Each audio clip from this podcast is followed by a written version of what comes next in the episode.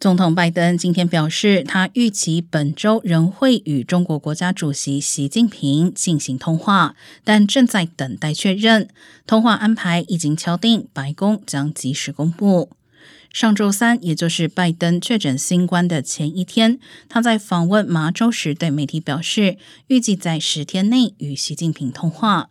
当时，白宫称双方会讨论一系列双边、地区和全球议题，并称通话与取消关税的程序无关。两人之前曾在三月十八号俄罗斯入侵乌克兰后视讯对话，长达近两小时。当时拜登向习近平发出警告：如果中国对俄罗斯提供物资支持，将面临后果。